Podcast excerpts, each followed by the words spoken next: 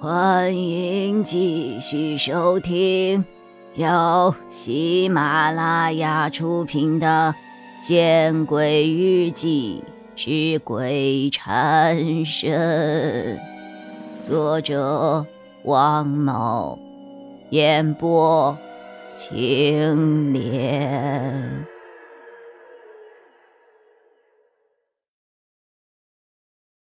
仪式？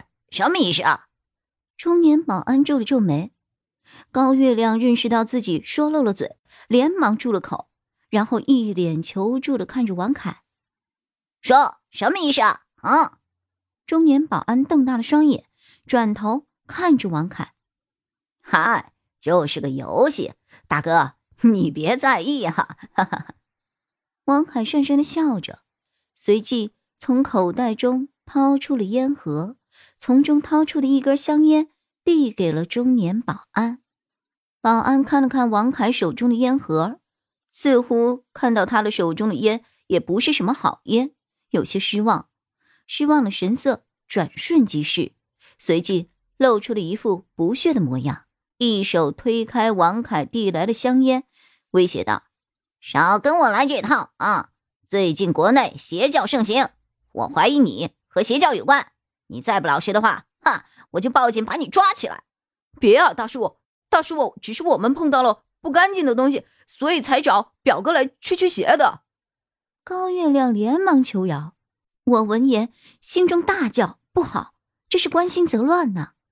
那中年保安明显是吓唬人。他如果真的认为王凯是邪教，不会用威胁的口吻的，因为这一年邪教组织太过于猖狂，这样的威胁反而容易让他送命。这一点，作为保安的中年人怎么可能不知道呢？可是高月亮这样一说，无疑是不打自招啊，把我们所做的事情全都说了出去。果然，中年保安闻言之后，露出了一副阴谋得逞的阴笑，随即他对我们几个训斥道：“都是大学生，大白天的不好好上课，学什么装神弄鬼？”啊！把蜡烛都给灭了，灭了，灭了！我们几个只好把手上的蜡烛都熄灭了。队长，他们是夜打的，不是统招的。宿管科的中年妇女上前对这个中年保安说着：“啊，不是学生啊！”也不知道这个中年保安是怎么听的，把我们归为了不是学生的行列。难怪呢，搞封建迷信。那他呢？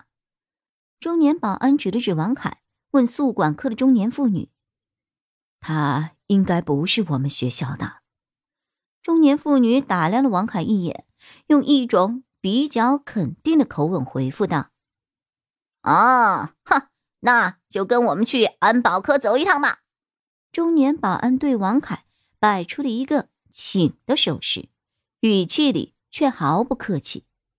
等一下。夏寒见情势不妙，似乎想到了什么办法，他的眼珠子在眼眶中转了一下。还有什么事情啊？中年保安一脸的不耐烦，但他的目光看到夏寒的时候，微微有些愣住了。那个，其实我们宿舍卫生间的窗户坏了，让王凯表哥先修完窗户再说吧。男人一般。很不擅长拒绝漂亮女孩子的请求的，中年保安也不例外。他想了想，这样吧，修窗户有什么难的呀？我来帮你们修。他说这话的时候，有意无意的扫了王凯一眼，心中大概是在想：有这么漂亮的女孩子让你帮忙，你还搞什么封建迷信啊？真是。哦，那就谢谢大叔了。夏寒的声音有些发嗲，这让我们三个女生都意识到了有些反常。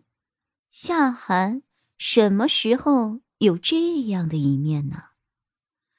中年保安进了卫生间，夏寒就从卫生间里走了出来。他站在门口指点道：“对，就是那里。嗯，打不开，还有蜘蛛网，还有那些灰。哎呀，脏死了。”呛死了，大叔，我先把门关上啊。说着，夏寒便把卫生间的门从外面关上了。关上门后，夏寒对王凯露出了意味深长的一笑。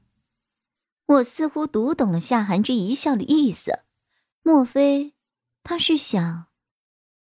中年保安在二零九宿舍的卫生间里折腾了大概一分多钟，然后他拉开卫生间的门走了出来。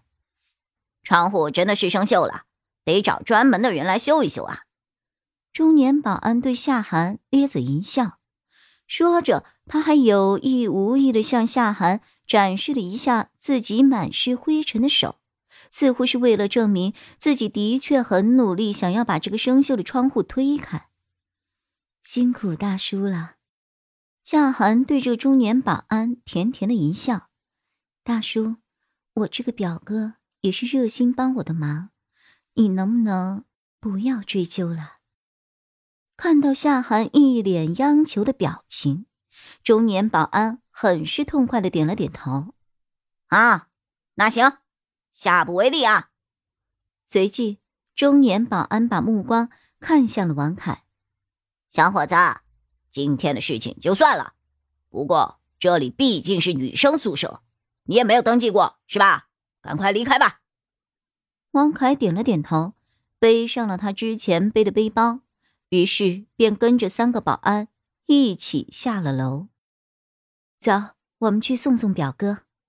夏寒对我们三个人使了个眼色，然后我们四个人一起出了二零九宿舍，锁上了门，下了楼。